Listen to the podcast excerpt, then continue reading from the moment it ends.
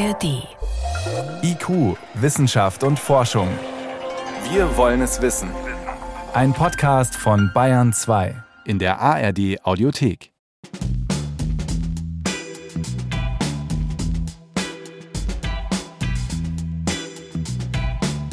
...1998 im Frühjahr ist eben Viagra in den USA auf den Markt gekommen und das war ja eine mediale Sensation, muss man sagen.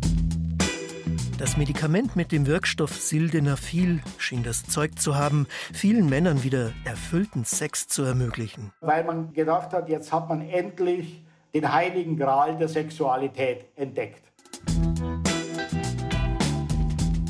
Jetzt brauchen wir uns nicht mehr mit Psychologie oder sonst irgendwas beschäftigen. Jetzt schlucken wir eine blaue Pille und es läuft.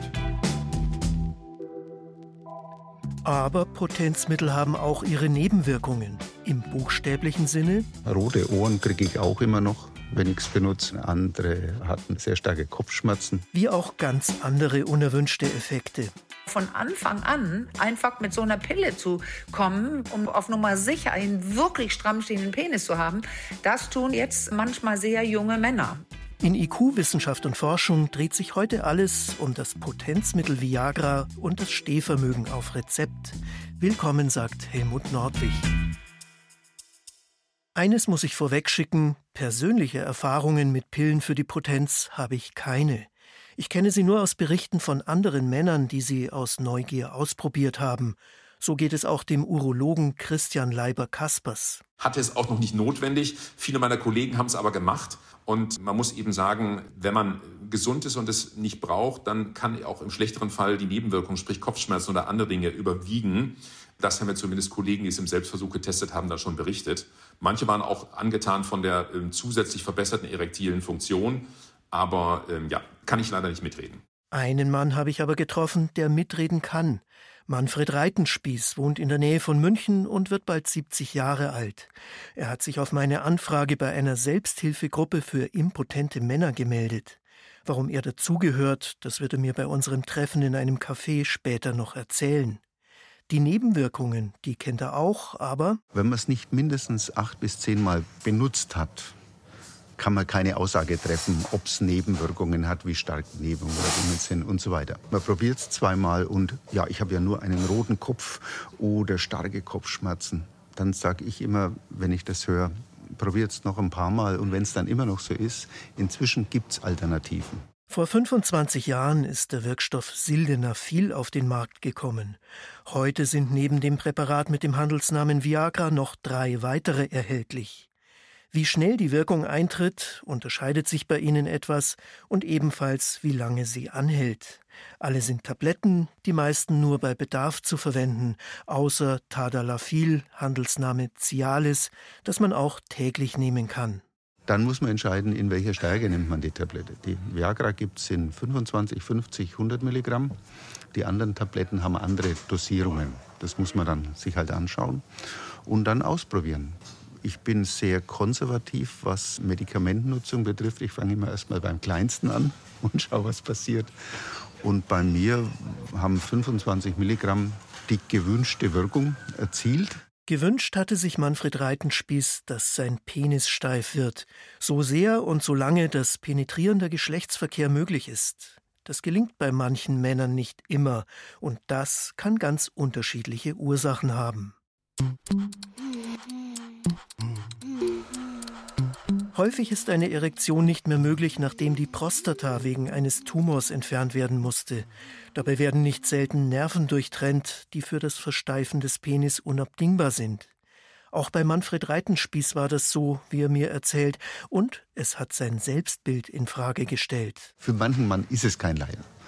Und für die anderen Männer, ja, teilweise gehen Beziehungen in Brüche, weil man nicht drüber redet oder weil vielleicht die Erwartungen auch verschieden sind. Für mich selber war es schon immer die Frage, hm, bin ich jetzt noch ein Mann oder nicht? Das klingt jetzt sehr theatralisch. Ich will das nicht überstrapazieren, aber es ist ein Teil von einem selbst. Auch im Alter lässt die Erektionsfähigkeit nicht selten nach. Von den über 70-Jährigen geben in medizinischen Befragungen mehr als die Hälfte der Männer an, Probleme mit der Potenz zu haben. Sie hängt zwar kaum direkt mit dem Alter zusammen, aber zum Beispiel können Diabetes oder hoher Blutdruck das Stehvermögen beeinträchtigen. Und diese Krankheiten treten eher in der zweiten Hälfte des Lebens auf. Urologen und Andrologen, also auf die männliche Sexualfunktion spezialisierte Ärzte, sind damit häufig konfrontiert. Christian Leiber-Kaspers ist Androloge in Krefeld und weiß, wie sehr manche Männer darunter leiden. Ich musste angesichts unseres Themas doch etwas schmunzeln, als ich las, wo er arbeitet, am Krankenhaus Maria Hilf. Es ist sicher nicht so, dass wir sagen, jemand hat eine erektile Dysfunktion oder Erektionsstörung, wenn es mal nicht klappt. Nein, die Definition ist, wenn über einen Zeitraum von sechs Monaten in der Mehrzahl der Fälle die Erektion nicht ausreichend ist um Geschlechtsverkehr zu vollziehen, dann spricht man erst von einer echten Erektionsstörung oder erektilen Dysfunktion. So steht es auch in einer medizinischen Leitlinie, also einer Handlungsempfehlung für Ärztinnen und Ärzte. Dort heißt es auch, in diesem Fall kann ein Potenzmittel verschrieben werden, falls alle anderen Maßnahmen nicht helfen. Natürlich muss ich Patienten animieren, aufzuhören zu rauchen. Patienten sollten unbedingt animiert werden, körperlich aktiv zu sein, sportlich aktiv zu sein. Das führt auf jeden Fall zu einer Verbesserung der Erektionsfähigkeit. Da gibt es auch gute wissenschaftliche Daten. Und diese Lebensstiländerungen sind die ersten empfohlenen Maßnahmen, wenn man sich die Leitlinien zur Behandlung von Erektionsstörungen anguckt. Die sollten an erster Stelle stehen. Was im Körper bei einer Erektion passiert, ist eigentlich ziemlich banal, erklärt mir Christian Leiber-Kaspers. Im Bereich des Penis gibt es Geflechte von Blutgefäßen, die normalerweise leer sind und sich nur bei sexueller Erregung füllen. Diese sogenannten Schwellkörper sitzen am Penisschaft, rund um die Harnröhre und in der Eichel. Bei Frauen gibt es in der Klitoris und an den Schamlippen ebenfalls solche Schwellkörper. Also während wir beide hier dieses Interview führen und keine Erektion haben, sind unsere Penisgefäße gedrosselt. Und das sind sie die meiste Zeit des Tages. Nur wenn wir in eine bestimmte sexuelle erregte Situation kommen, bestimmte Signale da unten ankommen, dann werden diese Gefäße plötzlich weitgestellt und dann fließt 30 mal mehr Blut in die Schwellkörper als im Ruhezustand. Die Folge, der Penis versteift. Das hält aber nicht ewig an, denn in der Muskulatur der Blutgefäßwände kommt ein spezielles Enzym vor. Fachleute sprechen von der Phosphodiesterase 5. Sie sorgt dafür, dass das Blut aus den Schwellkörpern wieder zurückfließt.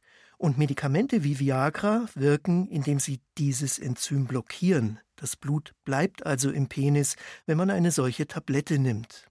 Deswegen hält die Erektion länger an und ist meist auch stärker. Dieser Effekt tritt aber nicht sofort ein, weil der Wirkstoff erst in die Schwellkörper gelangen muss. Manfred Reitenspieß weiß das aus eigener Erfahrung. Bei mir reicht eine Stunde. Ich merke das ganz genau. Da geht irgendwie so ein Kribbeln durch den Körper. Und dann meldet sich auch der Penis. Dann weiß man, jetzt fängt die Wirkung an. Und dann brauchen Sie natürlich eine, eine sexuell stimulierende Situation einfach so sich auf den Marienplatz stellen und warten, dass jetzt ein Steifer entsteht, das wird nicht passieren. Denn ein Potenzmittel verstärkt zwar die Wirkung, es löst aber selbst keine Erektion aus. Und auch Nebenwirkungen treten bei Viagra und Co. auf. Weil sie die Blutgefäße nicht nur im Schwellkörper erweitern, kann ein Mann nach der Einnahme rote Ohren oder einen roten Kopf bekommen. Der Blutdruck sinkt, dadurch kann es einem schwindlig werden. Und nicht nur das. Wenn der Blutdruck sinkt, schlägt das Herz typischerweise etwas schneller. Das ist für die meisten Männer gar kein Problem. Bei bestimmten Herzrhythmusstörungen, bei bestimmten Herzerkrankungen muss man vorsichtig sein. Deshalb ist es ja nach wie vor aus gutem Grund so, das Medikament ist verschreibungspflichtig. Es muss also immer vorher von einem Arzt geprüft werden, ob der entsprechende Mann das Präparat nehmen darf. Wenn bei einer Prostata-Operation wirklich alle Nerven durchtrennt wurden, die zum Schwellgewebe des Penis führen, hat ein Mann nichts von diesen Medikamenten, weil er eine Erektion überhaupt nicht einleiten kann. Das ist aber inzwischen nicht mehr oft der Fall, weil es viel bessere Operationstechniken gibt als früher. Ein Teil der Nerven ist aber häufig geschädigt. Studien zeigen, nach einer Prostata-Entfernung haben zwischen 30 und 50 Prozent der Männer Erektionsstörungen. Pro Jahr sind es in Deutschland allein aus diesem Grund mehr als 20.000. Doch über Probleme mit der Potenz sprechen diese Männer trotzdem kaum. Nur wenige finden den Weg zur Impotenz Selbsthilfe. Die Gruppe, zu der auch Manfred Reitenspieß gehört, will vor allem die Botschaft vermitteln, Du musst dich nicht schämen, du bist nicht der Einzige.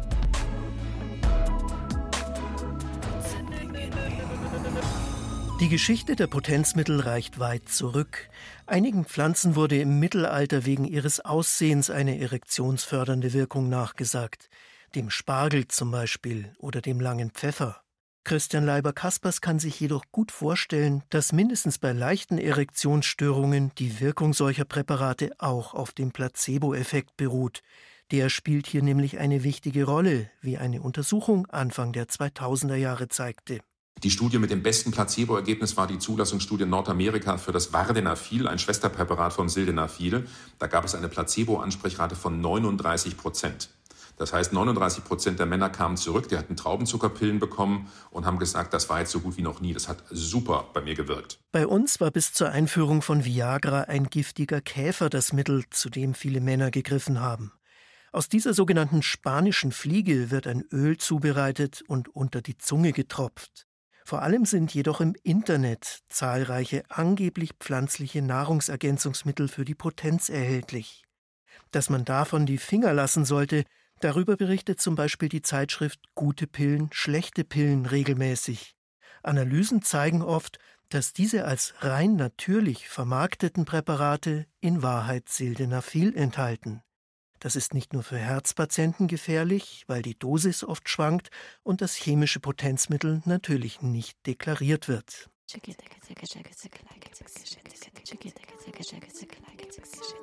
Tatsächlich sind die Hemmstoffe der Phosphodiesterase 5 die ersten Potenzmedikamente, bei denen die Wirkung durch Studien eindeutig belegt wurde. Dass deren Blockade die Erektion fördern kann, das ist spätestens seit 1983 bekannt. Damals trug auf einem Kongress seiner urologischen Fachgesellschaft in Las Vegas ein britischer Physiologe namens Giles Brindley vor, ein als ziemlich exzentrisch bekannter Wissenschaftler. Statt mit Sakko und Krawatte tauchte er in einem Trainingsanzug auf. Den denkwürdigen Verlauf dieser Veranstaltung habe ich zunächst für schlecht erfunden gehalten, aber ich habe mehrere Augenzeugenberichte über diesen ungewöhnlichen Vortrag gefunden darunter den des kanadischen Arztes Lawrence Klotz. Der Professor wollte seine Sache so überzeugend wie möglich vorbringen. Er habe, so sagte er, deshalb sich selbst im Hotelzimmer Papaverin in den Penis gespritzt, bevor er gekommen sei, um den Vortrag zu halten. Auch trage er bewusst lose Kleidung, daher der Trainingsanzug, um das Ergebnis zeigen zu können. Er stapfte um sein Podium herum und zog die lockere Hose eng nach oben, um seine Genitalien, um seine Erektion zu demonstrieren. Aber damit war Professor Brindley nicht zufrieden. Er ließ seine Hose und die Unterhose kurzerhand fallen und entblößte einen langen, dünnen, eindeutig irrigierten Penis. Gefäßerweiternde Medikamente in den Penis zu spritzen, war damals nahezu das einzige und wenig beliebte Mittel, das Urologen gegen Erektionsstörungen hatten. Brindleys Methode war also nicht neu. Aber die Substanz Papaverin war dafür noch nicht bekannt. Tatsächlich stellte sich erst viel später heraus, dass dieser Naturstoff aus dem Schlafmohn eine Phosphodiesterase blockiert. Wie zentral dieses Enzym dafür ist, eine Erektion aufrechtzuerhalten, das wurde bei einer Medikamentenstudie der Firma Pfizer deutlich, die Sildenafil in den 1990er Jahren an freiwilligen Probanden testete. Christian Leiber-Kaspers. Dieses Medikament war ursprünglich als Herzmedikament entwickelt worden. Dann fiel jemand bei der Firma Pfizer auf, dass die Männer, die an der Studie teilnahmen, irgendwie alle ziemlich enttäuscht waren, als die Studie dann beendet wurde. Und es war auch so, die Studienmedikamente, diese Tabletten, die sind ja noch gar nicht zugelassen, die sind immer abgezählt. Und da muss auch jede Tablette wieder von den Testpatienten zurückgegeben werden, wenn sie die nicht genommen haben. Und es fiel eben jemand cleverem auf, dass die Männer die Schachteln immer alle leer zurückbrachten. Die haben alle Tabletten davon genommen. Es wurde schnell klar, die Wirkung aufs Herz war nicht der Grund dafür, zumal die nicht so ausfiel wie erhofft. Sildenafil kam unter dem Handelsnamen Viagra im Frühjahr 1998 auf den Markt und bescherte Pfizer sagenhafte Gewinne. Allein im Jahr 2012 waren es mehr als zwei Milliarden Dollar. Dann lief der Patentschutz aus. Generika, also Nachahmerpräparate, kamen auf den Markt, was für Männer deutlich günstiger war. Heute müsste ich für 100 Milligramm Viagra rund 15 Euro ausgeben. Das Generikum gibt es pro Tablette für etwa 6 Euro. Außerdem entwickelten andere Firmen weitere Hemmstoffe der Phosphodiesterase 5. Von ihnen ist Tadalafil am erfolgreichsten, das die Firma Lilly seit 2002 unter dem Namen Cialis vermarktet. Ferner gibt es noch die Wirkstoffe Vardenafil und Avanafil. In Deutschland heißen die entsprechenden Medikamente Levitra und Spedra. Gemeinsam ist allen Präparaten, von ihnen kursieren mit Abstand die meisten Medikamentenfälschungen. Haben die Potenzmittel nun alle Probleme in Sachen Sex gelöst? Gegen diese Meinung gab es von Anfang an Kritik. Bereits im Sommer 1998, da war Viagra erst in den USA zugelassen, schrieb Alice Schwarzer in der Zeitschrift Emma, Sexualität ist nicht nur eine Frage mechanischer, körperlicher Abläufe, sondern eine sehr komplexe Angelegenheit. Wirklich guter Sex ist nicht auf zweimal zwei Schwellkörper fixiert. Haurucksex ist öde und das reine rein raus macht den Körper und die Seele wund. Übrigens, wenn Frauen schon zwischen zwei Übeln zu wählen haben, dann ist den meisten das schlappe Würstchen immer noch lieber als der rammelnde Bock. Beim ersteren haben sie wenigstens noch was zum Bemitleiden. Beim zweiten müssen sie öde Stunden lang Schäfchen zählen. Wissenschaftlich hat sich diese Befürchtung aber nicht bestätigt. Ganz einfach deshalb, weil es keine breit angelegten Untersuchungen dazu gibt. Nur eine einzige sehr kleine Studie in dieser Richtung ist mir untergekommen. Im Jahr 2001 haben neuseeländische Forscherinnen 27 Frauen befragt, deren Partner Viagra benutzte und die sich auf Zeitungsannoncen hinmeldeten. Einige äußerten in der Tat Vorbehalte, zum Beispiel, die Tablette führe dazu, Sex rein körperlich zu betrachten. Was bei Männern funktioniert, sollte doch auch bei Frauen hinzubekommen sein, dachten sich Forscher Anfang der 2000er Jahre. Viagra erwies sich da allerdings als enttäuschend. Bei der Firma Böhringer Ingelheim entdeckten sie aber etwas anderes. Ein Präparat, das gegen Depressionen entwickelt worden war, könnte der weiblichen Unlust entgegenwirken. Ann-Marlene Henning schüttelt auch heute noch den Kopf darüber. Sie ist Sexual- und Paartherapeutin in Norddeutschland. Und als auch noch eine Störung dazu erfunden wurde, nämlich herabgesetzte Lust, dann passte das. Die Pille kommt auf den Markt und alles wird toll. Die Frauen werden wie wilde Biester Lust haben. Wenn man aber genauer hinguckt, dann sieht man, dass die kaum gewirkt hat, die Pille. Also, dass die Frauen, die eine Zuckerpille bekamen, genauso viel mehr Lust hatten. Und der Unterschied, man hat quasi ein halbes bis zu einem Mal mehr Lust im Monat, wenn man dieses Medikament nimmt. Warum die Behörde in den USA den Wirkstoff mit dem Namen Flibanserin trotz anfänglicher Bedenken zugelassen hat, bleibt ihr Geheimnis. In Europa ist er nicht erhältlich. US-Medien sprachen euphorisch von Pink Viagra. Mit dem Original hat Flibanserin allerdings nichts zu tun. Es beeinflusst Neurotransmitter im Gehirn, daher die vermutete antidepressive Wirkung, die sich aber nicht bestätigt hat. Es ist nicht erstaunlich, dass Pink Viagra kein Erfolg war. Also ich bin wahnsinnig wütend gewesen damals, diese Zulassungsbehörde da in Amerika, die sowas beurteilt. Eine Frau, also die Vorsitzende, meinte, dass nur funktionierende und sichere Medikamente zugelassen werden. Es hört sich für mich an, als ob die nicht funktioniert, die Pille, und als ob die nicht sicher ist. Bei Männern spielt das Thema Impotenz in der Praxis von Sexualtherapeutinnen und Paartherapeuten nach wie vor eine große Rolle. Auch bei Ann-Marlene Henning.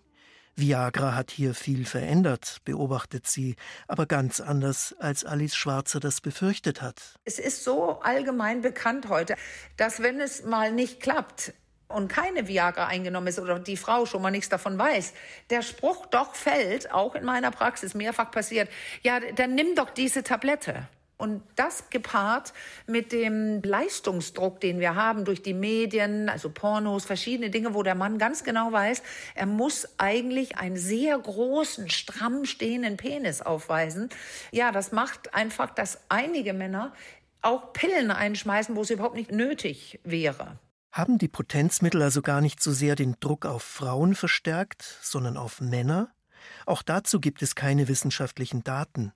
Ein Indiz ist aber, immer mehr junge Männer benutzen Viagra und Co., obwohl sie es körperlich nicht nötig hätten. Zur Sicherheit, damit nur ja nichts schief geht, das vermutet Jakob Parstötter nach Beobachtungen in seiner Beratungspraxis. Parstötter habe ich gefragt, weil er zugleich Vorsitzender der Deutschen Gesellschaft für sozialwissenschaftliche Sexualwissenschaft ist. Weil viele Frauen leider auch diesen Kurzschluss machen. Ein Mann, der sie liebt, ist ein Mann, der sie begehrt, der Sex mit ihr haben will, ist ein Mann, der eine Erektion und einen Orgasmus haben kann. Und das ist keine gute Mischung. Und das führt eben dann dazu, dass Männer in doch sehr häufigem Maße Viagra heimlich nehmen und dass es dann große Probleme gibt, wenn die Frau dann doch dahinter kommt, weil dann natürlich die Frage auftaucht, du liebst mich ja gar nicht. Natürlich glauben nicht alle Frauen, dass es erfüllte Sexualität nur dann gibt, wenn der Penis steif ist. Das wäre auch zu schlicht gedacht, meint Jakob Parstötter. Eine Erektion ist dafür genauso wenig zwingend wie eine Penetration oder ein Orgasmus. Diese Sichtweise, dass Sex nur dann Sex ist, wenn er auch zu einem Orgasmus führt, ist ein ganz schlimmer Lustkiller weil wir uns nämlich dann nicht darauf einlassen können, in welcher Verfassung unser Körper gerade ist, in welcher Verfassung unsere Psyche gerade ist. Man ist nicht ergebnisoffen, sondern will ein Ziel erreichen. Das funktioniert auf Dauer nicht. Viagra und Co können dieses Problem nicht beheben. Sie helfen nur an einer ganz bestimmten Stelle im sexuellen Geschehen, die nicht unbedingt entscheidend sein muss, meint auch Ann-Marlene Henning. Man sagt sich immer, ja, Sex passiert von alleine, es ist ja ein Trieb. Ist es ja eher nicht, sondern so eine anreizmotivierte Sache. Also wenn ich bei jedem Sex mit meiner Frau daran erinnert werde, dass ich versage, er steht, also bin ich. Also wenn er nicht steht, bin ich nicht. So sehr glauben einige Männer dran. Ein richtiger Mann hat eine gute, starke, so lang stehende Erektion, wie er sie braucht. Und wenn das nicht der Fall ist, geht es ganz schnell, dass wir Männer haben, die eigentlich eine Erektionsstörung haben und dann zusätzlich eine keine Luststörung. Das hat übrigens schon Alice Schwarzer festgestellt, als Viagra auf den Markt kam. Neun von zehn Männern, die nicht könnten, wollten einfach nicht. Belege dafür bleibt sie allerdings schuldig ebenso wie die Münchenklinik, auf deren Website ziemlich genau das Gegenteil behauptet wird, bei acht von zehn Betroffenen gebe es körperliche Ursachen für die Impotenz. Fakt ist, die Psyche beeinflusst das Erektionsvermögen, Stress wirkt sich negativ aus, ebenso wie Beziehungsprobleme. Wie groß dieser Einfluss aber wirklich ist, auch dazu fehlen wissenschaftliche Daten.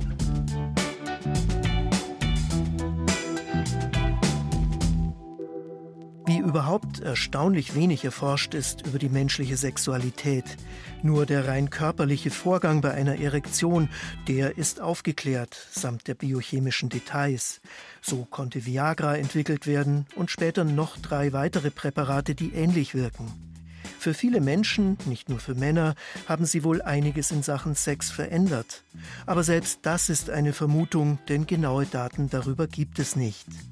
Das hat schon der im Februar 2023 gestorbene, bekannte Frankfurter Sexualforscher Volkmar Sigusch zum 20. Jahrestag der Markteinführung von Viagra beklagt. Angaben zur Wirksamkeit, zum Beispiel von Viagra, sollten generell sehr kritisch zur Kenntnis genommen werden. Wenn also zum Beispiel dpa mitteilt, etwa 70 Prozent der Männer reagierten positiv, sagt das nichts darüber, was sie als positiv erlebt haben. Welche Rolle die Erektion in unserer Gesellschaft wirklich spielt, jenseits von Pornografie und Macho-Gehabe, darüber kann man nur spekulieren. Für welchen Anteil der Menschen ist sie beim Sex unverzichtbar, für wie viele unbedeutend oder überflüssig? Wie sieht das bei Männern und bei Frauen aus, bei Hetero- und Homosexuellen, um nur einige Gruppen zu nennen? Gibt es Unterschiede zwischen Milieus? Spielt das Lebensalter eine Rolle? Keiner weiß es. Hier gibt es eindeutig Nachholbedarf in der Wissenschaft. Und deshalb kann ich in dieser IQ-Sendung über Potenzmittel auch nicht die Frage beantworten, was bringt es wirklich, das Stehvermögen auf Rezept? Danke fürs Dranbleiben, sagt Helmut Nordwig.